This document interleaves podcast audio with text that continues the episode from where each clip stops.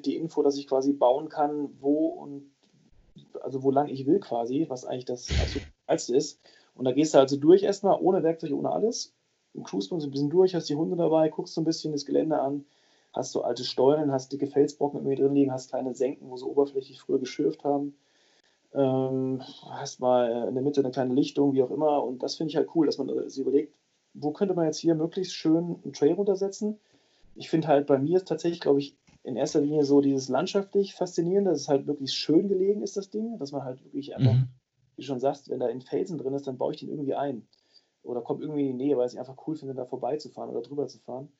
Ähm, oder dass du, wenn du so ein altes Schürfloch hast, fährst am Rand lang, nutzt es so als, als, als Senke oder durchpushen kann oder wie auch immer. Ähm, das ist bei mir, glaube ich, das.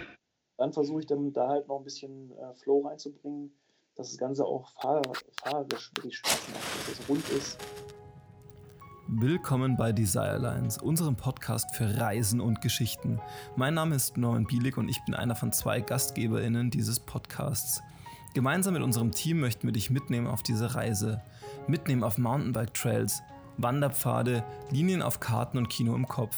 Wir möchten dich inspirieren, Gedanken teilen und Regionen vorstellen, an denen unser Herz hängt.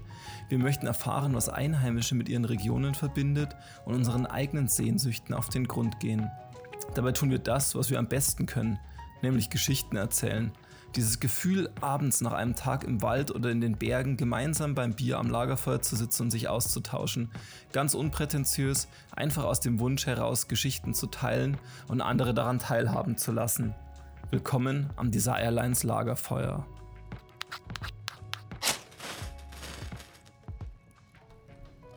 Jan Zander habe ich im Rahmen der Trail Trophy kennengelernt. Dort filmte er einige der Stops und war mit seiner unkomplizierten und unterhaltsamen Art der perfekte Filmer für diese Serie. Später hatte ich mit ihm vor allem in seiner Rolle als Guide und Fahrtechniktrainer mit seiner Firma Trailtech im Harz zu tun. Anfang Juni waren wir endlich gemeinsam biken. Im Rahmen unserer Doku-Produktion besuchten wir Jan in St. Andreasberg im Harz. Da er an diesem Tag allerdings Geburtstag hatte, verschoben wir unser Gespräch aufs digitale Lagerfeuer. Wir unterhalten uns über den Unterschied zwischen Wachstum und Entwicklung und warum Jan auf Ersteres verzichten möchte. Wir sprechen über den Wandel im Harz und was es ihm bedeutet, etwas zu schaffen und am Ende ein erkennbares Produkt zu haben. Viel Spaß mit dieser Folge und herzlich willkommen am Desirelines Lagerfeuer, Jan Zander. Schön, dass du Zeit hast. Ähm, vielen Dank dafür. Ähm, wir machen beim Desirelines Podcast ja immer ganz gern das Bild des Lagerfeuers auf. Nun sitzen wir durchaus ein paar Kilometer weit entfernt voneinander vor unseren Bildschirmen. Ähm, stell uns jetzt trotzdem mal vor, wir sitzen nebeneinander am Lagerfeuer und ich frage dich, wer du bist und was du machst. Ja, also ja, freut mich auch, dass es mal geklappt hat bei uns hier. Ähm, ich bin Jan Zander und äh, ja, habe mein Hobby zum Beruf gemacht als Mountainbiker und bin jetzt seit ja, 15 Jahren selbstständig und leite eine eigene Mountainbike-Schule und äh, ja, bin sonst noch in diversen anderen Sparten des Mountainbike-Sports äh, aktiv. Okay, was heißt diverse andere Sparten? Mm, ja, also ich habe mich schon immer natürlich für Fahrräder, Mountainbikes interessiert. Habe auch meine Magisterarbeit über äh, Fahrtechniktraining geschrieben und äh, Motivationspsychologie damals habe ein Praktikum gemacht gegen Ende meines Studiums bei äh, Manni Stromberg, Bike Ride damals in Witten, habe mhm. auch ein halbes Jahr gewohnt und äh, habe da, glaube ich, so einen ersten Berührungspunkt bekommen, so mit der äh, professionellen Szene, in Anführungsstrichen, überhaupt mit einer größeren Szene, so im Ruhrpott. Ähm, hat mich schon sehr beeindruckt, auch viele sehr interessante Leute kennengelernt. Und ja, so, so, so fing es an. Also ich bin vorher schon, wie gesagt, sehr viel und so aktiv gefahren und da, wie gesagt, war eine ganz neue Richtung und ja, so hat sich es aufgebaut und die äh, anderen Bereiche neben meinem Job als Fahrtechnik-Coach und äh, Tourenguide ähm, sieht so aus, dass ich natürlich auch wie früher schon immer ganz gerne Strecken angelegt hatte im Wald. Das mache ich heute legal, ähm, unter anderem für den Matthias Schmidberg, also den MSW Extrail Bikepark in St. Andreasberg. Ähm, ich habe schon immer viele Foto- und Videogeschichten gemacht. Wir haben uns selber gefilmt und fotografiert mhm. früher im Wald. Und natürlich, äh, ja, wurde das Ganze auch irgendwann professioneller, weil irgendwelche Leute gesagt haben, hier, cool, gefällt mir der Film, hast du nicht mal Bock? Und dann ich gesagt, jo, klar, warum nicht? habe ich da erst gefühlt. Ich war nicht so der Plan, mich als Videographer da irgendwo so platzieren oder zu etablieren. Und ähm, ja, habe das halt immer so mehr oder weniger so aus Spaß nebenher gemacht und nie so ähm, professionell verfolgt, bis es dann halt ein bisschen professioneller wurde und ich auch ja, so ein paar Auftragsarbeiten. Äh, ich mache jetzt unter anderem auch nicht nur Mountainbike-Filme, sondern jetzt beispielsweise nächste Woche bin ich mit im Kosmos Verlag filmen, da geht es Hundevideo. Äh, filmen mal so ein äh, Hundetrainingsbuch sagen ab, äh, geht es da Kapitel für Kapitel. Mhm. Und von daher ist da ja auch so ein bisschen was geworden, natürlich halt, genau. Okay, das ist sehr cool. Ich habe eh gerade geschaut, irgendwie auf YouTube noch, YouTube nochmal. Das erste Video, was du hochgeladen hast, ist tatsächlich schon zehn Jahre her. Ähm, also durchaus schon eine ganze Weile aktiv in dem Bereich auch. Ja, ich wüsste jetzt gar nicht, was das war, ganz ehrlich gesagt, aber. Ähm, das war irgendwie selbst gefilmtes ähm, Single-Trail-Geballer im Harz.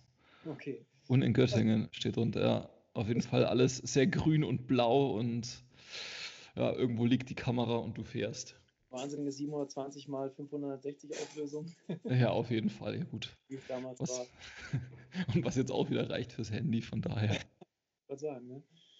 äh, ja, hat halt angefangen, wie gesagt, aus Spaß oder Freude und ähm, genau, irgendwann wurden dann halt einfach ja, der, der Bekanntenkreis größer und man hat auch mal so ein paar in Profis aus der Szene kennengelernt, fand das natürlich super, mit denen mal loszuziehen oder die fanden das super, vielleicht mal mit einem äh, Amateur loszuziehen oder hatten vielleicht auch Sachen von mir gesehen und ja, ich mache es heute eigentlich genauso, ich mache es halt super gerne und äh, freue mich immer wieder, wenn ich auch Anfragen kriege. Ja, und äh, ja, beispielsweise für, für, für Nikolai, das ist so eine Regelmäßigkeit, mit denen habe ich so einen, mhm. so einen festen Deal, kann man sagen, auf einer Rahmenvereinbarung über ja, so und so viele, was ich, kleine, kurze Produktionen, Beiträge pro Monat und das läuft eigentlich ziemlich gut, weil halt, ähm, ja, Sie wissen, es kommt eigentlich regelmäßig von mir was ganz Gutes und ich freue mich, dass ich halt so eine Regelmäßigkeit da habe und dann ja, ein kleines Taschengeld dafür kriege. Okay. Also ich bin das. ähm, das heißt aber, du hast diese drei Standbeine und von der Gewichtung ist dann der Großteil im Guiding oder wie schaut das da momentan aus bei dir? Ja, kann man schon sagen. Also Trailtech, so meine Mountainbike-Schule ist quasi schon das, äh, ja, das, das feste Standbein sozusagen. Wie gesagt, ich bin ja schon 15 Jahre selbstständig in dem Bereich. Und ähm, das ist auch so ein Geschäft, da muss ich jetzt tatsächlich nicht mehr groß, ähm, ja, auf Deutsch gesagt Werbung machen, dass ich da irgendwie meine Kurse voll kriege. Da ist tatsächlich eher das Problem so, dass wir eigentlich zu viel zu tun haben mhm. und ich mir halt eben nicht zu viel aufladen will. Also ähm, so die Grundlagenkurse, jetzt als Beispiel Level 1 und 2, die Basics, das ist eigentlich eine Bank, das läuft immer durch. Ähm, da kann ich auch Termine irgendwie setzen im Jahr, das, das passt. Und da muss halt immer gucken, was, was geht besser, was geht schlechter. Und äh, ja, das hat sich die letzten Jahre eigentlich so rauskristallisiert, dass das eigentlich so ja, ein sehr, sehr, sehr stabiles Geschäft ist. Äh, abgesehen natürlich von Corona, das allen so ein bisschen dazwischen gefunkt hat. Mhm. Da kam ich natürlich auch so ein bisschen ins Schwimmen, beziehungsweise konnte da halt außer 1 zu 1 Trainings gar nichts mehr machen.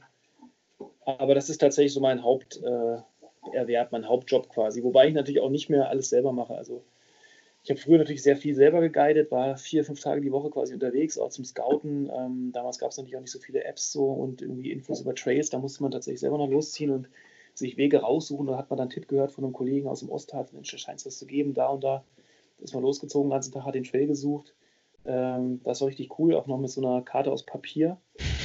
Auch kennen. Das sind Dinger, die man so auseinanderfaltet und dann nie mehr zusammengefaltet bekommt, richtig.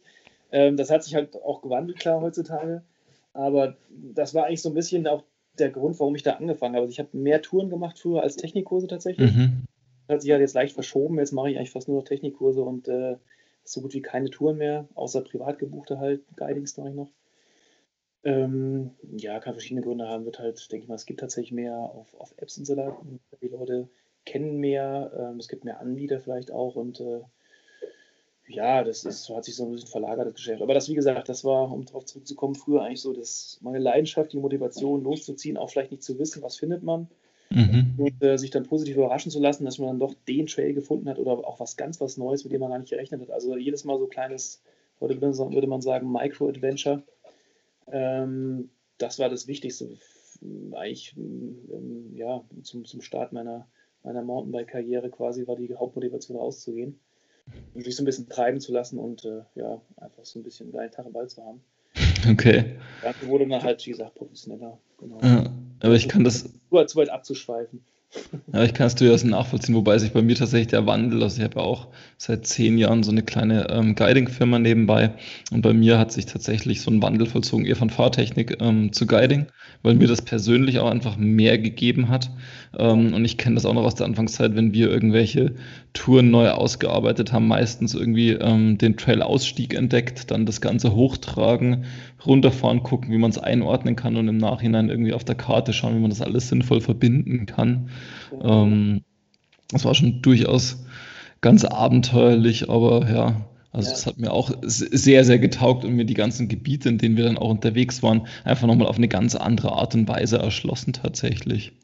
Genau, genau. Also ich, ähm, das Ding ist, also ich mache immer noch gerne Technikkurse, ähm, auch wie gesagt vom Einsteiger bis zum Fortgeschrittenen, bis zum Sprungkurs beispielsweise, finde ich beides eigentlich gleich gut und es macht mir auch Spaß. Also wenn jetzt mal, weiß ich, ein Kollege einen Kurs abgeben will oder ausfällt, ähm, dann übernehme ich das sicher gerne, wenn es irgendwie geht, aber äh, sonst mache ich, wie gesagt, also lieben gerne immer noch so die privaten Guidings oder halt private Technikkurse, weil da hast du noch ein bisschen das, weißt du, du fährst los, hast teilweise Leute, die noch nie irgendwie im Harz waren. Da kannst du quasi all in geben. Also die sind von allen Sachen irgendwie begeistert so. Und da, das, das kommt dem vom Anfang dem Gefühl ein bisschen, ja, oder sagen wir so, am, am, am nächsten dass man halt losfährt mit ein paar Leuten und die halt ja, total begeistert sind von der Gegend und dann äh, man einfach spontan die Route plant und jetzt nicht unbedingt vorher fertigt, sondern so einen Ablauf hat im Tag, dass man um 15 Uhr mhm. da dann kennt und dann da zurück am Parkplatz und so weiter. Das sind eigentlich die schönsten, äh, schönsten Guidings, die ich so, so mache und das lasse ich mir nicht nehmen, das, das mache ich ganz gerne selber. Oder halt okay. Stamm, äh, über 15 Jahre hat sich jetzt natürlich auch einiges an Stammkunden ähm, äh, ja, herausgebildet und äh, die buchen mich dann auch tatsächlich immer so als, als Jan Zander quasi auch noch ähm, privat jedes Jahr und äh, ja, da, die, die muss ich halt auch selber machen, die Dinge. Mache ich aber auch okay. Okay, du hast gerade gesagt, ähm, einerseits dieses Micro-Adventure und dass die Leute dann recht begeistert sind vom Harz. Ähm, du hast dich mit Trailtech ja tatsächlich komplett auf den Harz spezialisiert. Mhm. Ähm, viele andere Reiseunternehmen in Deutschland gehen aber eher den Weg, ja, Reisen im Alpenraum ähm, oder noch weiter weg anzubieten. Ähm, was möchtest du denn, was die Leute sich für Geschichten erzählen, nachdem sie bei dir im Harz waren? Also was haben die erlebt, wenn sie mit dir unterwegs waren? Ähm, ja, vielleicht erstmal, warum ich das so mache. Also ich habe früher auch oder ganz am Anfang auch sicher mehr gemacht, habe so ein bisschen am Tellerrand geschaut, so Richtung Schwarzwaldcross, äh, habe da mit mir beispielsweise Tobias Woggon damals so Ideen gehabt, da auch in der Rhön was zu machen. So. Also viel, viel, viel, viel probiert und auch einige Sachen ähm, durchgezogen, mal so ein, zwei Jahre, aber dann halt schnell gemerkt, es ist halt unheimlich aufwendig, äh, logistisch so, äh, organisatorisch ähm, wenn man halt ja Reisen in dem Sinne organisiert ähm, und dann dafür halt einfach weit irgendwo hinfahren muss und es einfach viel effektiver ist und viel, also für mich zumindest befriedigender, wenn ich äh, mich auf eine Ecke konzentriere und da mich quasi als Local, als Experte auch ähm, quasi etabliere. Mhm. Und ähm, das war eigentlich mein Ziel, weil ähm, ja, also wie gesagt, sollte eigentlich der Name oder die Marke mittlerweile Trailtech äh, sollte eigentlich im Prinzip so für Harz stehen und äh, sollte eigentlich kein Weg dran vorbeiführen, wenn jemand im Harz Mountainbike fahren will. Und das hat sich eigentlich über die letzten Jahre eigentlich bewährt, muss ich sagen, weil es, äh, ich meine, das Geschäft hat sich auch verändert. Es gibt ja mittlerweile in allen Regionen gibt es ja auch lokale Anbieter. Also warum sollte ich jetzt in Südtirol ein Camp anbieten, wie es einige mhm. Leute, Kollegen machen? Kann ich machen, ich würde es auch voll kriegen, keine Frage, aber ich sehe den Nutzen nicht. Also kosten-nutzenmäßig unterm Strich äh, und auch Zeit und so weiter.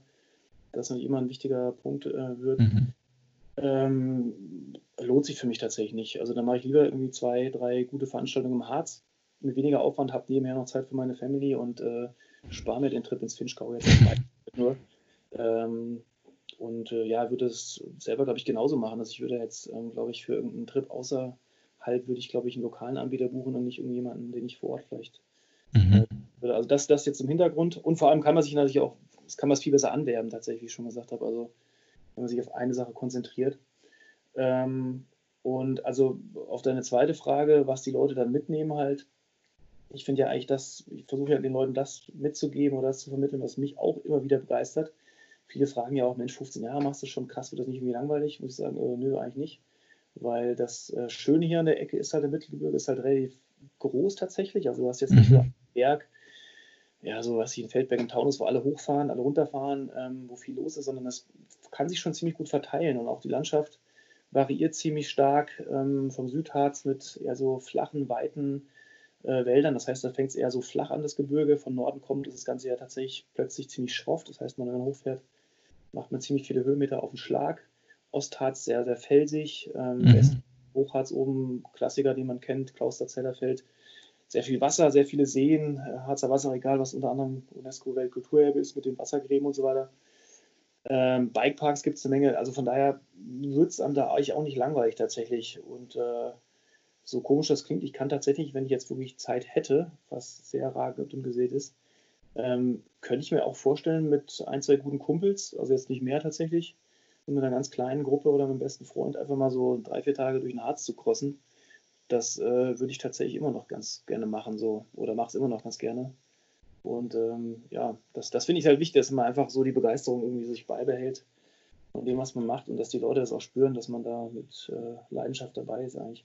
Das ist eigentlich immer das beste Feedback, wenn man irgendwie nach einem Kurs oder nach einer Tour die Leute irgendwie denken so, Mensch, krass, äh, man, man, hat richtig gemerkt, wie du da wirklich äh, dahinter stehst. Du hattest die ganzen Namen von den Bergen, von den, von den Flüssen und so weiter und äh, hast dann extra Schlenker gemacht und dann noch hier ein paar Locals getroffen, hin und her.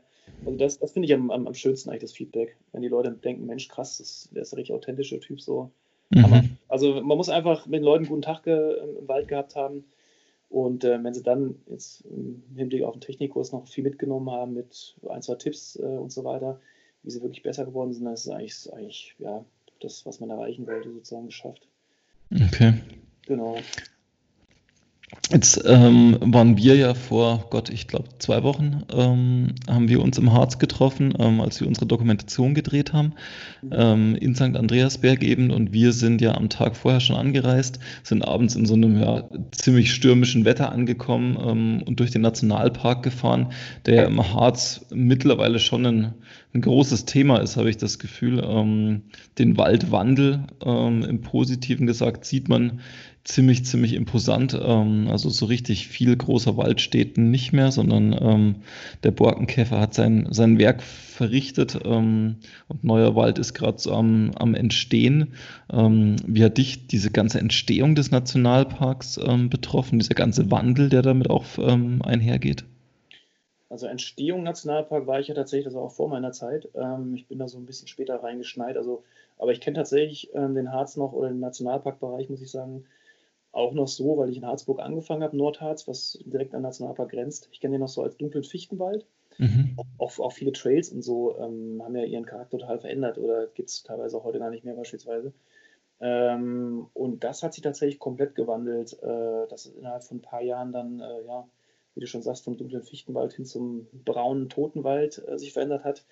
Mittlerweile hast du aber auch viele, hast du angesprochen, viele Bereiche so, ähm, die sich halt sehr schnell gewandelt haben schon oder jetzt sich gerade im Wandel befinden. Ähm, das ist sicher auch ein Thema bei, bei uns oder allgemein beim äh, Tourismus, wobei wir das ganz gut hinkriegen. Also die Leute, denen ist das schon bewusst mittlerweile, also sind jetzt gar nicht mehr so, so schockiert. Ähm, wir versuchen denen schon, schon zu vermitteln, dass es einfach ein, vielleicht auch ein einzigartiger äh, Prozess gerade ist oder eine einzigartige Zeit, die auch vielleicht andere nicht mehr so miterleben werden weil die Bäume annähernd auch das gleiche Alter haben. Deswegen halt durch, was ich die letzten zwei trockenen Sommer jetzt das Ganze äh, durch Trockenheit nochmal so richtig einen Turbo, so einen Push gekriegt dass jetzt auf einen Schlag alles dahin sieht und äh, ähm, brach liegt oder, oder abstirbt halt entsprechend. Und ähm, das ja, kann man den Leuten, glaube ich, ganz gut vermitteln. Und äh, man muss sich halt einfach von dem, von dem Bild, was man früher hatte, vor zehn Jahren, einfach so ein bisschen lösen. Das ist einfach der Lauf der Dinge da äh, in diesem Wald und es kommt halt was Neues nach und das ist ja nicht unbedingt schlechter. Also es gibt viele Bereiche beispielsweise, wo früher dichter dunkler Wald war, Fichtenwald war, wo jetzt einfach ähm, ja, so eine, eine neue Fläche entstanden ist mit äh, Nachwuchsfichten, Nachwuchslaubbäumen und so weiter, ähm, wo man jetzt beispielsweise auch einen freien Blick hat, den man vorher nicht hatte. Also manchmal gewinnt das teilweise auch dadurch, also gewisse Bereiche und äh, also wenn man sich ein bisschen damit beschäftigt und den Leuten das ruhig erklären kann, also zumindest die Zeit hat, das denen zu erklären, was damit eigentlich auf sich hat und warum und wie auch immer, dann ähm, verstehen die es auch und dann sehen die das Ding eigentlich so, so schockiert eigentlich. Okay. Also ich habe ja. das äh, mhm. für mich, ja, also wie gesagt, das ist vielleicht mal mein Vorteil, weil ich es weil weil erlebt habe, so von Anbeginn halt, die ganze Geschichte. Und äh, wenn jemand das äh, ja halt nicht so auf dem Harz ist wie ich und das natürlich nur so von, von außen mitbekommt oder man, was sie per Facebook einen Beitrag liest, in irgendeinem Nachrichtenportal teilt, äh, Massenwaldsterben im Harz, Touristiker schreien auf oder sowas, dann ist natürlich klar, äh, wenn man nur Headlines liest, äh, wie mit jeder Sache, dann ähm, ja, ist nicht unbedingt das, also sagen wir so, dann versteht man die Hintergründe vielleicht nicht.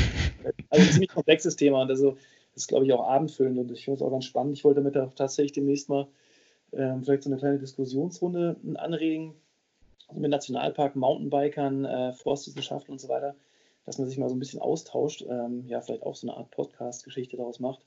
Mhm. Wer hat einen Freund von mir und fände ich vielleicht ganz gut, weil natürlich auch das Thema Wegesperrung und ähm, ja, äh, lassen die Bäume alle liegen und so weiter. Also da wird, da wird ja alles immer zusammengeworfen bei der ganzen Diskussion und das ist eigentlich ein ultra komplexes Thema, was man eigentlich tatsächlich nicht so einfach beantworten kann. Und ja, finde ich aber eigentlich ganz spannend, so die, die ganze Aktion und ganze, ganzen Prozess gerade. Okay, das heißt, es ist für dich schon irgendwie auch ähm, relativ spannend, sowas mitzugestalten, oder habe ich das Gefühl? Eigentlich schon. Also ähm, ich bin ja jetzt tatsächlich mittlerweile auch Nationalparkpartner, ähm, wo ich eigentlich ganz happy drüber bin, weil ähm, ich auch mit einer der ersten war, der sich da oder immer der offenen Kontakt zum Nationalpark gesucht hat, so als Mountainbiker, weil die natürlich früher keinen Ansprechpartner unbedingt hatten. Und ähm, wir konnten tatsächlich schon, ich sage jetzt mal wir, so die Szene, äh, habe nicht nur, nicht nur ich alleine natürlich angeleiert, sondern natürlich auch in der Szene so ein bisschen ein paar Leute mobilisiert. Ähm, jetzt ein ganz anderes Standing haben als früher. Und wir arbeiten tatsächlich so ein bisschen mit dem Nationalpark zusammen, auch wenn es zum Thema Wegerückbau geht. Da wird nicht einfach ein Weg dicht gemacht, sondern wenn die Mountainbiker mit an den Tisch geholt und die Wanderer beispielsweise als Hauptnutzer und dann äh, wird entschieden, Mensch, was macht Sinn, können wir den dicht machen, gibt es Alternativen und so weiter. Und das finde ich eigentlich ganz spannend, dass man da jetzt quasi, äh, ich will nicht seinen Fuß Tür, aber dass man jetzt da quasi, wie du schon sagst, mitgestalten kann. Ähm, und äh, ja, bin ich eigentlich ganz happy, dass ich so mit äh, meinem Kollegen Tino Meininger aus Ilsenburg, ähm, wir sind quasi so die, die Mountainbiker am Nationalparktisch und ja, das äh, finde ich eigentlich ziemlich wichtig. Okay, und ähm, inwiefern, also welche Möglichkeiten habt ihr da als Mountainbiker gestalten, tatsächlich Einfluss zu nehmen? Weil ich kenne es jetzt, also ich wohne selber am Rand ähm, von einem Nationalpark im Bayerischen Wald. Ähm, deswegen ist mir die ganze, diese ganze Waldwandelgeschichte ähm, durchaus ein Begriff und bei uns mal, wir sind ja ein paar, paar Jahre ähm, schon weiter und das Ganze ist unglaublich spannend zu sehen, was da auch wieder hervorkommt. Ähm, aber wir haben natürlich auch hier wahnsinnige Diskussionen vor Ort, ähm, gerade was einheimische Bevölkerung anbelangt, wenn dann irgendwelche alten Wege, die, die, die sie als Kinder zum Teil noch gegangen sind, aufgelassen werden, ähm, dann kocht es auf jeden Fall wieder hoch. Ähm, ja, also schon, es ist schon gerade vor Ort ein durchaus emotionales Thema und gerade, glaube ich, dieses Wegethema habe ich das Gefühl, ist was, was die Leute emotional sehr stark betrifft, weil sie halt irgendwie das Gefühl haben, dass ihnen dann so ein, ein Teil ihrer Geschichte genommen wird, wenn solche Wege aufgelassen werden. Ja, also ich sag mal, Wegethema ist ja auch wieder äh, abendfüllend. Also es ist halt, also das, die, die, die Wegesperrungsdiskussion und äh, Wegerückbau ist tatsächlich so ein Ding. Weil Wege sind für mich einfach Kulturgut halt auch. Und ich finde, ähm, das ist ja jetzt, jetzt nichts, nichts Neues, aber ich finde, nur auf, auf diesen alten Wanderwegen, auf schmalen Pfaden kannst du die Natur eigentlich so erfahren und erleben, dass man auch da ein Verständnis zum Schutz äh, äh, halt entwickelt und dass man den Leuten auch, äh, wie gesagt, das, so, den, so, den, so den Wert nahe bringt. Den bringe ich ihnen, glaube ich, nicht so leicht nahe, wenn ich da einfach so eine Waldautobahn reinzimmer, wo dann quasi sich äh, von, Tor, von Torfhaus auf den Brocken dann irgendwie Tausende am Tag irgendwie hochdrängen, aneinander vorbeidrücken. Radfahrer, Reiter, Mountainbiker, Rennradfahrer, wie auch immer. Ähm, von daher finde ich es halt schon, das ist, das ist schon so ein Ding, ähm, gerade, ne, habe ich erzählt, so hat es ja bei mir angefangen, die Leidenschaft, Wege, Trails suchen, man hat dies in Karten mit Stift eingemalt, mit Feinliner, ähm, hat das dann wirklich sehr diskret behandelt, auch die Infos, wo welche Wege sind, weil das war halt auch das Kapital, ne, so ein bisschen. Und man war auch stolz darauf, dass man so, so einen Überblick hatte. Heutzutage ist es halt einfach dann, äh, postet einer ein Bild von einem Weg und dann geht so, ey krass, was ist mal GPS-Track und Daten, bla bla bla. Und, ähm, oder gleich ein GoPro-Video. Also das hat schon, das hat so ein bisschen Wert verloren und ähm, das ist halt auch das Ding, also mir tut es tatsächlich weh, wenn dann so, wenn ich merke, Mensch, der Weg ist jetzt durch einen Sturm äh, nicht mehr fahrbar und ich weiß aber ganz genau, den werden die auch nicht mehr äh, wieder instand setzen oder der wird einfach jetzt mal dicht gelassen. Oder es werden halt jetzt 2022 äh, steht das wieder an, neuer Wegeplan. Ähm, es werden bestimmte Wege einfach rückgebaut, ähm, weil es einfach aus, äh, ja, aus der Sicht der Nationalparkverwaltung in dem Bereich vielleicht schon ausreichend Wege gibt und man auf diesen Weg verzichten kann. Ähm, und das ist ein Thema, wo man tatsächlich, also vielleicht mitgestalten kann, oder zumindest kann man die Leute vielleicht ein bisschen sensibilisieren. Ähm, das, wie gesagt, ist ja, das läuft ja eigentlich schon seit den 80ern, so diese ganze Nationalparkgeschichte und Wegerückbau. Also es gab ja, also wenn es alle Trails im National, auf Nationalparkgebiet noch geben würde und die könnte man auch fahren, dann wäre das ja absolute, da wäre es das Mountainbike-Mecker in, in, in, Deutschland tatsächlich. Also da gab es wirklich, sag ich jetzt einfach mal so, nee, da gab es wirklich ein paar Dinge, wo ich denke, ey, das ist der, also da hätte, könnte man Touren fahren, Wahnsinn. Aber okay, ist halt ein Schutzgebiet, ne? Und ähm, wie gesagt, stehen gewisse Regeln und Philosophien dahinter. Ähm, aber die verändern sich halt und das meine ich. Das finde ich ganz cool, dass man jetzt so ein bisschen mit beeinflussen und gestalten kann. Also kann die Leute vielleicht auch mal auf einen anderen Gedankenanstoß bringen sozusagen oder einen anderen Gedanken bringen. Ähm, das war früher halt nicht der Fall. Und äh, ja, wie gesagt, äh, jeder Weg, der erhalten bleibt, ist eigentlich ja, kein Weg zu viel. okay. Ja, und wir haben es auch. Uh. Das Schöne ist, dass wir ja mittlerweile also mit den Wanderern auch zusammenarbeiten. Das war ja ne, ganz am Anfang, kennst du es ja, dieses, äh, die elende Diskussion immer Wanderer, Mountainbiker, dann nimmst du noch Jäger und Harvester dazu und so weiter. Ähm, also mittlerweile ist es ja so, dass wir mit dem Harzclub, dem größten Wanderverein, zusammenarbeiten und wir natürlich alle in einem Boot sitzen und wir auch beim, bei der Wegepflege helfen beispielsweise. Das Ganze ist organisierter und ähm, von daher musste auch von Seiten der Nationalparkverwaltung so ein bisschen umge, umgeschwenkt werden. Ähm, weil natürlich klar, man, man, hat jetzt natürlich eine größere Interessengruppe ähm, halt am Tisch sitzen, die vielleicht vorher oder also so, wo man vorher versucht hat, vielleicht die müssen dann gegeneinander auszuspielen sogar oder wo die beiden Gruppen Wanderer Mountainbike sich selber immer so ein bisschen äh, ja, bekriegt haben, will ich nicht sagen, aber nicht so richtig äh, Freund waren und äh, ja, das ist mittlerweile eigentlich ganz angenehm dass da so ein bisschen so ein kleines Umdenken eigentlich passiert. Und natürlich ein, ist ein Generationswechsel auch. Also es kommen viele junge Leute nach, die auch schon mit Mountainbikern sozialisiert wurden quasi, wenn man das so sagen will. Und da merkt man auch so ein bisschen, das ist jetzt nicht mehr so der alte Förster vom, vom alten Schlag quasi, ähm, sondern da ja, sitzen auch Leute am Tisch, die wesentlich aufgeklärter sind, denen jetzt nicht erklären muss, was, was finden denn Mountainbiker hier an diesem schmalen Pfad? Die haben doch diesen schönen breiten Weg. Wir haben doch hier 800 Kilometer, was stellen die denn so an? Was hauen die denn rum? Ähm, mhm. Also nicht erst wieder alles von hinten anfangen, wo man denkt so, boah, ey, jetzt wäre jetzt Zeitverschwendung und ich jetzt erklären muss, äh, warum wir gerade diesen Weg fahren wollen oder was daran so schön ist. Und, naja. Aber du weißt, was ich meine, glaube ich. Ich äh, verstehe es total ähm, und ich finde es spannend, dass es tatsächlich irgendwie gefühlt oft dieser Generationenwechsel ist, der dann nochmal was bringt. Und ich habe momentan auch das Gefühl, dass gerade in diesen ländlichen Räumen ähm, so eine jüngere Generation einfach wahnsinnig viel bewegt ähm, und irgendwie wieder Lust hat, da zu bleiben oder wieder zurückzukommen, ähm, sich aber die Landschaft einfach ja, so ein bisschen selber zu gestalten und diesen ganzen Raum, den man dort hat, ähm, weil sie gleich das Gefühl haben, also mir geht es selber so, dass es in der Stadt wird es mir zu eng werden ähm, und hier auf dem Land kann ich halt ja, gestalten und machen. Ähm, dadurch, dass ich mehr als das Internet und irgendwo in der Nähe eine Bahnverbindung nicht wirklich brauche, ähm, funktioniert das für mich natürlich ziemlich gut. Ähm, aber ich habe durchaus relativ viele Bekannte mittlerweile auch um uns herum, ähm, denen das ganz ähnlich geht. Ähm, und ich glaube, das ist schon was, was in diesen ganzen Entwicklungen tatsächlich auch positiv zum Tragen kommt.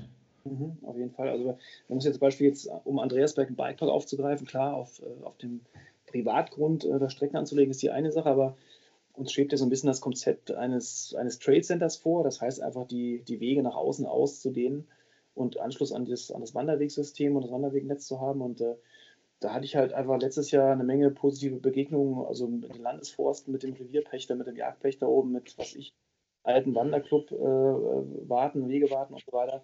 Ähm, denen, mit denen ich da ins Gespräch gekommen bin, habe gesagt, Mensch, hier, da habe ich gerade beim Scouten, da gibt es ja einen alten Weg im Hang, kennt ihr den noch so? Und dann so, ja, den kennen wir noch, den gab es damals hin und her. Und halt eine geniale Sache, der hat doch irgendwie, der ist da eigentlich da, müssen wir kurz mal mit der Säge rein und mit der Hake, dann hast du einen neuen Wanderweg, könntest du ja wieder was ich, äh, die Strecke von A nach B machen, machst dann der Bau, du trinkst einen Kaffee, läufst unten wieder rum.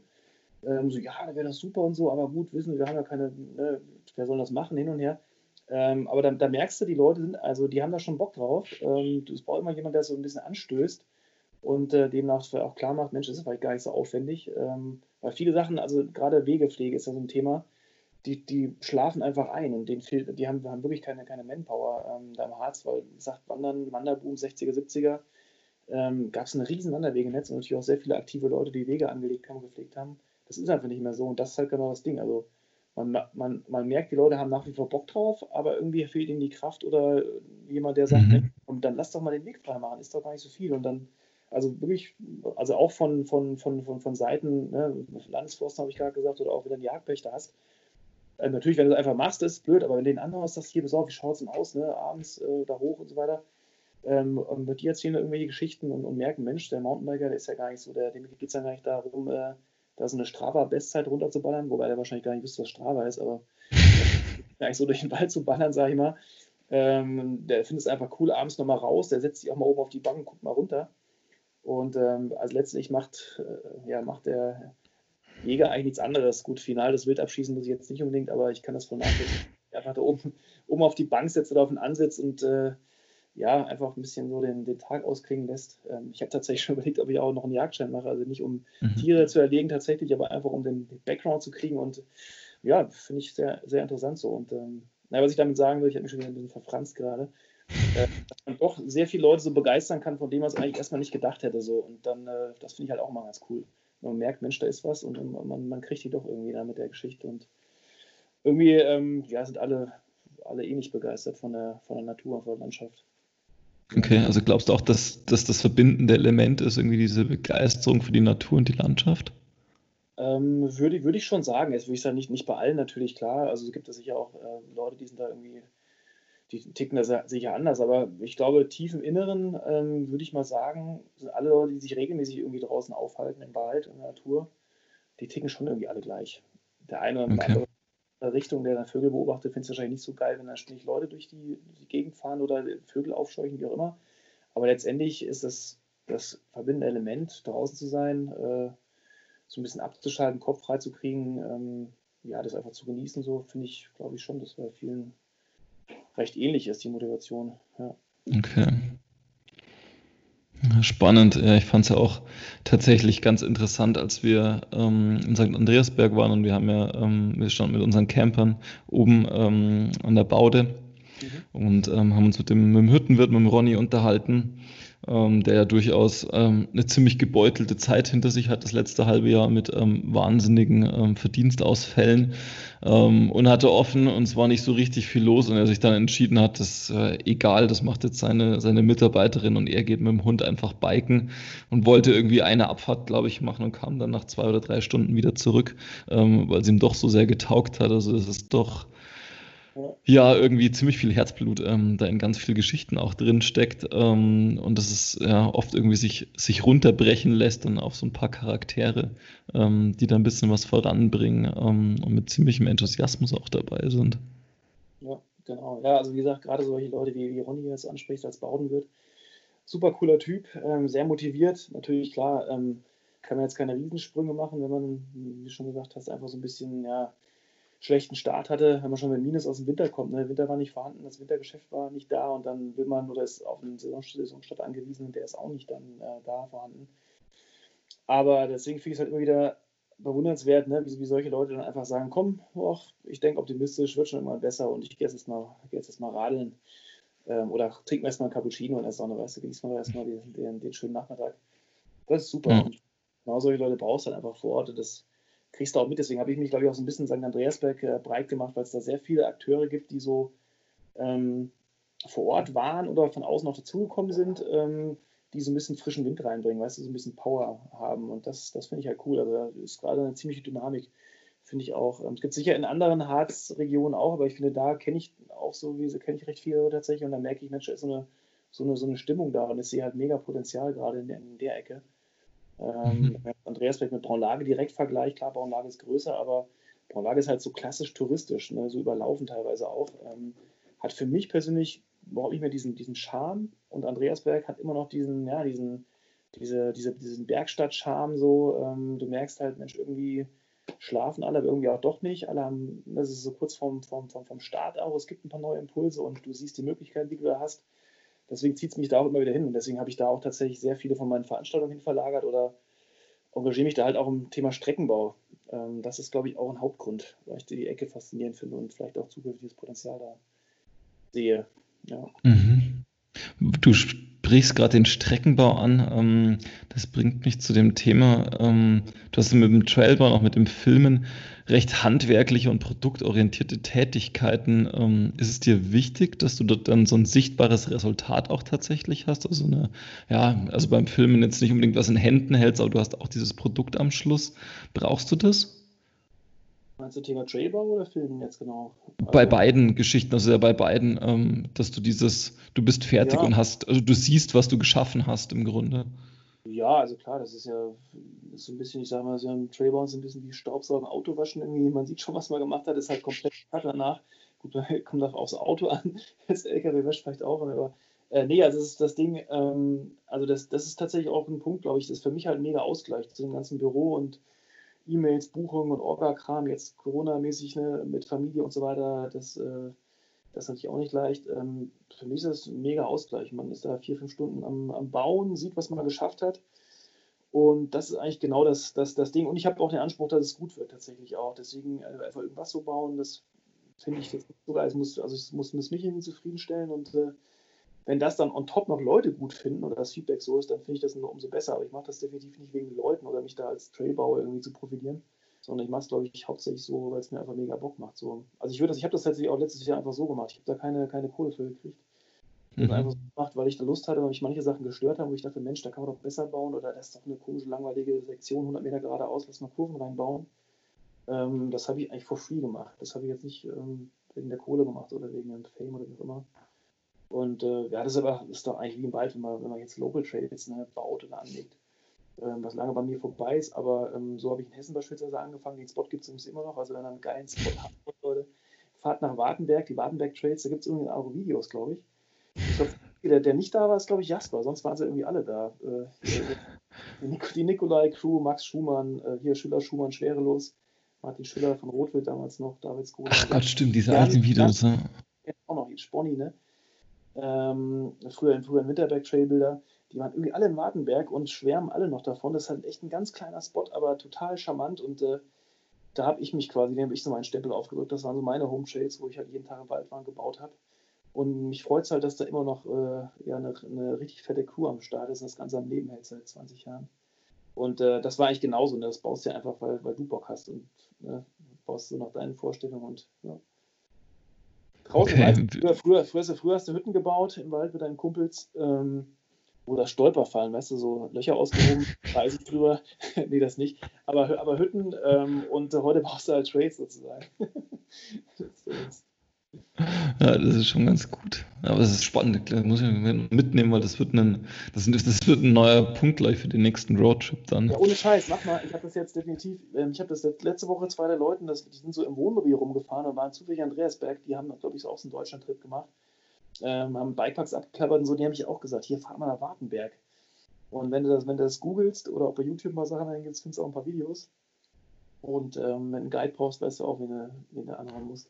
Ja, nee, sehr also, schön. Wie gesagt, ziemlich geiler Spot. Also nicht, nicht groß, aber also richtig schöner äh, Märchenwald und schöne Enduro und äh, Downhill Trails. Ja. Okay. Jetzt hast du gesagt, du baust die Trails primär für dich ähm, von der Herangehensweise. Was, was ist es dann? Also was, was magst du an Trails? Also was muss so ein Trail haben, ähm, damit du sagst, okay, das ist cool, das gefällt mir gut, da kann ich Spaß haben? Ähm, ja, also im Bikepark ist ja eigentlich nicht für mich. Das ist eher die Arbeit, die, die für mich ist. Also ein Bikepark muss natürlich immer ne, für die Allgemeinheit bauen und das ist manchmal auch so ein bisschen frustrierend, ähm, aber auch irgendwie eine Challenge, weil irgendwie, klar, muss ja an den dümmsten anzunehmenden Fall denken. Ne? Einer fährt irgendwie geradeaus, das darf jetzt nicht irgendwie ein Abgrund sein oder sowas. Oder der, der Shape von einem Sprung muss halt so sein, dass nicht das Hinterrad gleich bei jedem zweiten äh, E-Bike-Fahrer nach oben kommt, der sich auf die Klappe legt. Ähm, das sind so Sachen, die muss man natürlich beachten, dass das Ganze eine Sportanlage ist in dem Sinne, wo alle drüber fahren, alle Spaß haben müssen.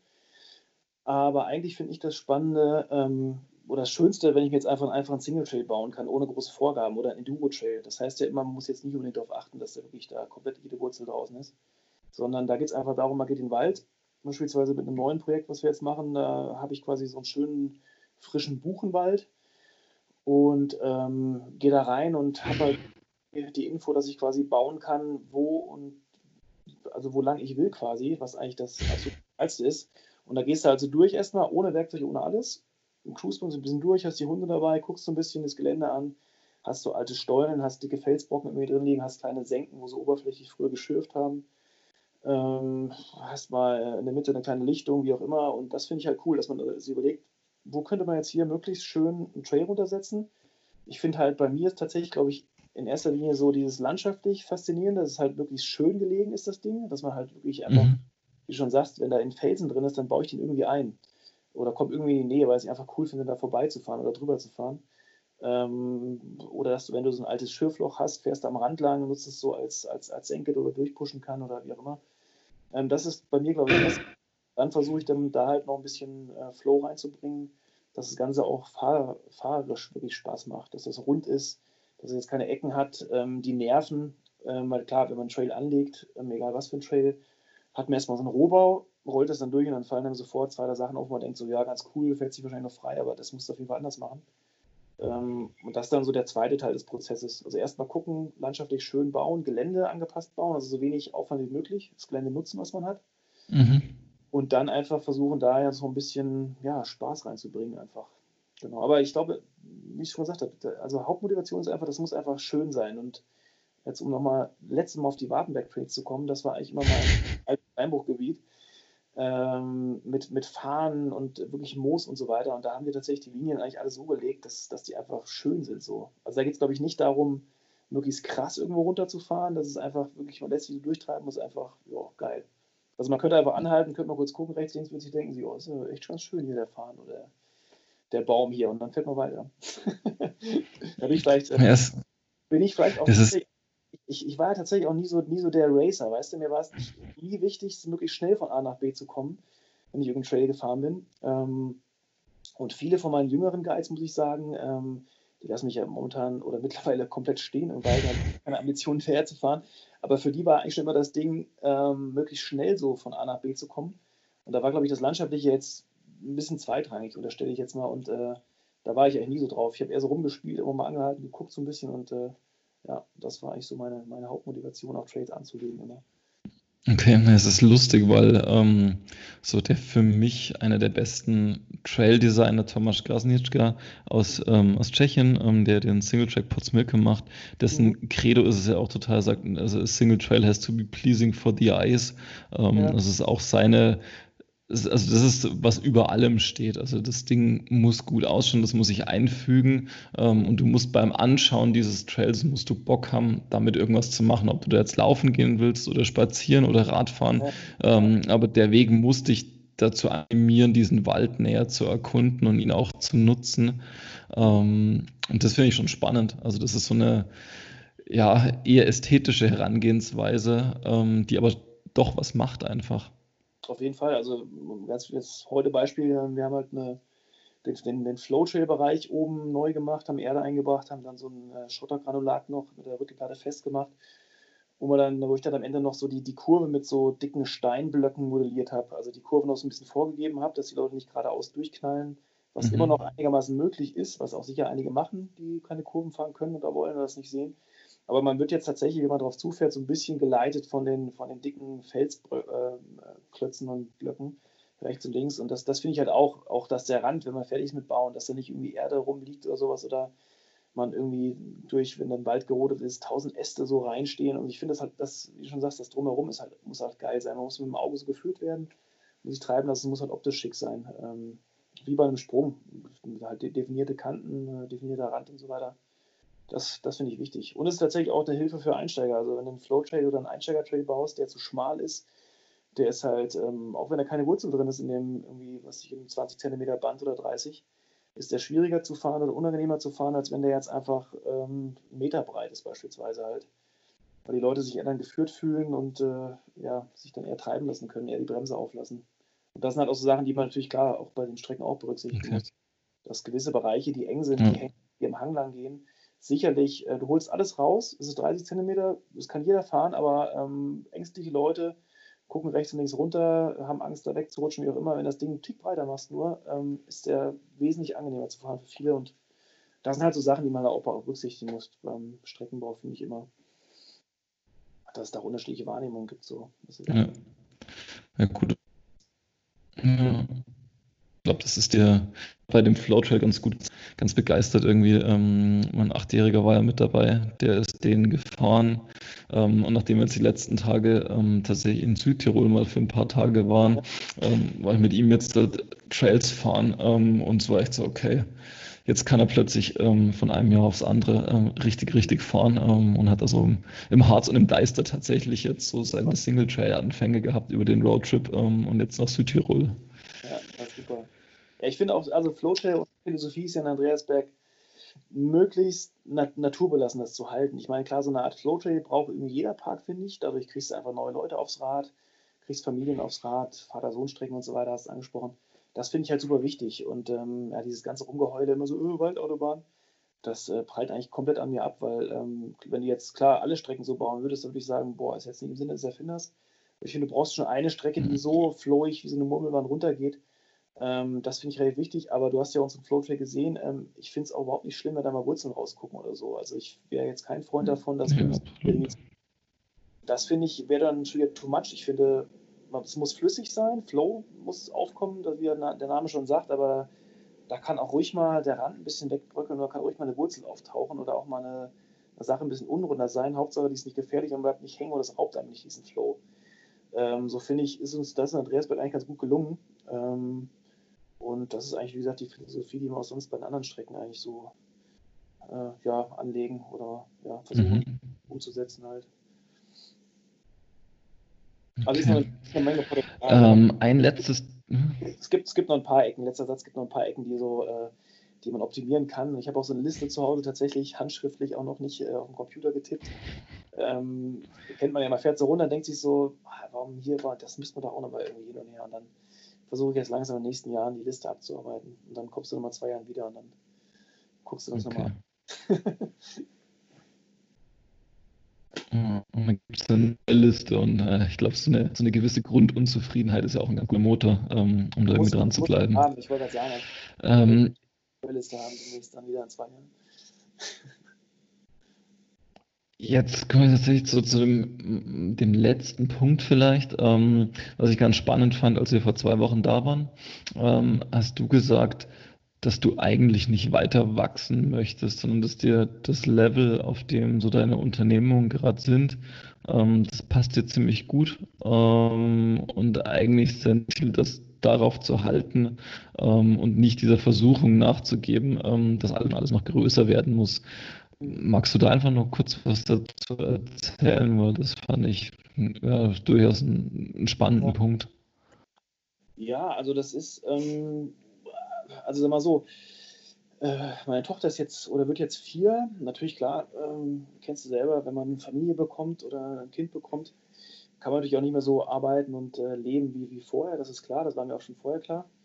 Aber den, den, den Break gab es bei mir eigentlich auch schon früher ähm, dass ich einfach ähm, das Gefühl hatte, also ich, ich, wie gesagt, ich mache ja auch ein paar Sachen nebenher. Es ist ja nicht so, dass ich jetzt quasi nur die Mountainbike-Schule mache und das mein, dass es wirklich alles ist. Ähm, ich habe halt, wie gesagt, viele Interessen und ähm, ich habe einfach gemerkt, so, dass es, es läuft auf einem guten Niveau ähm, oder sagen wir so, wenn ich jetzt noch mehr mache, ist der Orga-Stress einfach so, dass es mich, dass mir wirklich Kraft raubt, ich keine Power habe ähm, die ich vielleicht auch privat brauche für, für ähm, eigene Touren, für neue Ideen, die ich, wo ich gerne mehr Energie reinstecken würde, es aber nicht mehr schaffe. So. Ähm, deswegen einfach die Idee, es auf dem Level zu halten und ganz realistisch betrachtet, äh, ich schon gesagt, muss ich keine Werbung mehr machen. Das ist ein laufendes, ein gutes Geschäft. Äh, die Marke ist eingetragen und hin und her. Ich habe ein hab super, super, super cooles Team an, an Guides, die alle schon mehrere Jahre dabei sind, die auch schon sehr viel Erfahrung haben, die auch alle älter sind sind keine Studenten dabei, das heißt, ich kann da Verantwortung komplett abgeben. Ich weiß, es läuft. Das heißt, es ist super angenehm so. Und ähm, ich weiß ganz genau, wie es ist, wenn man halt ne, immer weiter wächst, sozusagen. Ähm, bei mir war es am Anfang auch so. Da, das äh, geht bis zum gewissen Grade, aber dann hat man halt tatsächlich, wie gesagt, so viel um die Ohren und so viel Verantwortung und Stress. Das ist, äh, also so in meinem Fall, weiß nicht, hat, hat mich das nicht mehr zufriedengestellt und ich fand es einfach zu, zu belastend tatsächlich. Und äh, so habe ich halt dann, wie ich gesagt habe, mehr Zeit für meine anderen Projekte ähm, die mich auch ausfüllen, die mir halt auch mehr Power geben tatsächlich. Wie gesagt, auch jetzt, wenn ich körperlich einen Tag im Wald arbeite, ähm, gibt mir das tatsächlich mehr Power ähm, kopfmäßig, ähm, wie ich halt brauche für, für einen Filmjob oder für, was ich, eine ganz andere Idee oder für meine Familie. Ähm, und das, ja, habe ich eigentlich, hoffe ich, ganz gut hingekriegt in den letzten Jahren. Und das war eigentlich so meine, meine Hauptmotivation, das Ganze auf so einem gesunden Level zu halten, glaube ich. Genau kann man so sagen. Und jetzt durch, durch Corona wird dann das halt auch noch mal so ein bisschen bewusst. Ne? Ich konnte ja wirklich gar keine Kurse mehr machen, habe dann nicht deutlich mehr Film- und Fotojobs gemacht oder deutlich mehr im Bikepark gebaut, habe gemerkt, Mensch, es ging auch tatsächlich fast ohne diese Fahrtechnikkurse. Äh, natürlich, klar hatte ich Umsatzeinbußen von 80 Prozent, keine Ahnung was. Äh, finanziell gesehen natürlich äh, halt ein Desaster. Aber der, der Zeitgewinn und ich habe gemerkt, wie viel Ne? Ich habe es Kraft genannt, wie viel Power ich so hatte und wie viel Energie ähm, und was für einen Spaß es gemacht hat, einfach jetzt äh, ja, mit der Family was zu machen oder mit anderen Leuten loszuziehen. Und ähm, das hat mich noch so ein bisschen bestärkt. Das heißt, ähm, ich habe jetzt nicht nach Corona mir noch mehr aufgeladen, weil ich sagte, jetzt musst du aber richtig Gas geben, erst recht und so weiter. Jetzt geben wir wirklich Gas und hauen nochmal 50 Termine extra rein, sondern ich habe es eigentlich so gelassen. Ich habe sogar eher Termine gestrichen tatsächlich und äh, will eigentlich nach wie okay. vor dass, dass das, was ich mache, einfach versuchen weiter zu optimieren, ähm, aber auf keinen Fall im Umfang zu steigern. Und das ähm, passt ganz gut. Ich habe klar, ich habe jetzt auch vier, fünf neue Guides und Trainer für die Saison, ähm, aber eigentlich tatsächlich denselben Umfang an, an Veranstaltungen, aber die habe ich jetzt quasi nur neu im Team, weil es echt coole Leute sind, ähm, mit denen ich gut arbeiten kann, auf die ich mich verlassen kann, die ich schon lange kenne, ähm, um mich quasi noch mehr raushalten zu können, quasi, um einfach noch mehr ähm, das abgeben zu können und halt noch mehr mhm. Zeit und Energie für Projekte zu haben, ja, für neue, neue Geschichten halt. Ähm, ja. Das ist schön. Also das wäre jetzt, wie gesagt, so ein kurzer, kurzer Überblick, wo die, wo die Reise hingeht. Also ich kann mir auch mhm. vorstellen, mehr, mehr im Trailpark zu machen, da mehr Verantwortung zu übernehmen. Ähm, kann mir aber auch vorstellen, die, die Filmreise ein bisschen nach vorne zu, zu schieben. Und äh, ja, so lief es eigentlich die letzten Jahre auch immer, dass ich das auch teilweise so ein bisschen die äh, Prioritäten angepasst habe oder mal ein Jahr mehr gefilmt habe und dann wieder ein Jahr mehr Kurse gemacht habe. Ähm, ja, so habe ich eigentlich tatsächlich auch mal vielleicht für irgendwelche Krisenzeiten eine Option oder einen Plan B. Hat sich jetzt ja tatsächlich bewährt, dass man da jetzt nicht gleich vor, vor nichts mehr äh, steht, sondern auch tatsächlich merkt, Mensch, es gibt noch was anderes außer Mountainbiken oder was anderes außer irgendwie Mountainbike-Schule. Ähm, ja, also hat mich, wie gesagt, so ganz gut durch die Krise gebracht, jetzt so auch die Aufstellung. okay, ja, ja, schön, dann bin ich tatsächlich mal gespannt, Wobei, wie es in also zwei Jahren ausschaut, wo da der Fokus hingegangen ja. ist und wo vor, und vor allem wie die, die Bucketlist für den Trailpark abgearbeitet ja. wurde. Ja. Wo, wo, wobei es natürlich auch so ist, ich meine, das ist klar, ne? ich bin selbstständig so, ich habe eine super laufende Firma so und das ist halt krass. Du kriegst Anfragen ohne Ende so und äh, ist natürlich immer schwierig dann zu sagen, ah, nee, sorry, krieg ich nicht mehr unter. Und so, ach komm, jetzt da eine Lücke. so, ja. eigentlich eine Lücke, könntest du den Kurs machen. Und ich denke mir so, pff, nee, also ich mache den Kurs nicht. Ich fahre das Wochenende zu meinen Eltern und nehme das Fahrrad mit, weißt du? Das ist so. Also das, äh, das ist schon manchmal nicht leicht, Aufträge abzulehnen, aber ähm, man gewöhnt sich da auch dran und ähm, man muss einfach das machen, was man, ne, das, was, was man macht, muss man mit Leidenschaft machen und dann ist es auch, äh, auch kein Problem. Man darf halt nicht stehen bleiben, das ist ganz wichtig. Also ich finde, man muss, das ist klar, man, man darf nicht das jetzt verwechseln mit, äh, man, man, man, will nicht weiter wachsen, dass man einfach stehen bleibt, sondern äh, muss einfach das weiter mit Leidenschaft machen, muss versuchen, die Qualität einfach nach oben zu schrauben. Das weniger, was man macht, halt immer besser zu machen. Und ich finde, das hat halt nichts mit Stillstand zu tun oder einfach so stagnieren, sondern äh, optimieren, würde ich eher sagen, würde ich sagen. Und ja, die Work-Balance, da ist er wieder so ein bisschen äh, anzusteuern. Ja, das ja, eine, eine Freundin von mir aus dem, aus dem Lehrteam vom Deutschen Alpenverein hat das mal treffen gesagt. Sie hat gesagt, wir müssen als Gesellschaft irgendwie mal aufhören oder den Unterschied verstehen zwischen Wachstum und Entwicklung. Also du kannst dich ja trotzdem weiterentwickeln, ähm, ohne unbedingt dieses wirtschaftliche Wachstum zu haben. Das sind ja durchaus zwei verschiedene Paar Schuhe. Ja, ja genau, genau. Ja. Und wie gesagt, in zwei Jahren. Ja, cool. Kann ich, kann, ich, kann ich auch nicht sagen, wo ich bin. Also würde ich jetzt, wäre jetzt eine Frage, und wie stellst du dir vor in zwei Jahren? Ne? Was, was machst du mit TradeTech? Keine Ahnung, muss ich ehrlich sagen. Also ich, äh, deswegen, ich, ich werde, werde das äh, flexibel handhaben und äh, mal gucken, wie ich mich nicht verschlägt oder wo die Gewichtung immer dienen wird. Sehr schön, da bin ich auf jeden Fall gespannt. Ja, cool. Jan, vielen, vielen Dank für deine Zeit.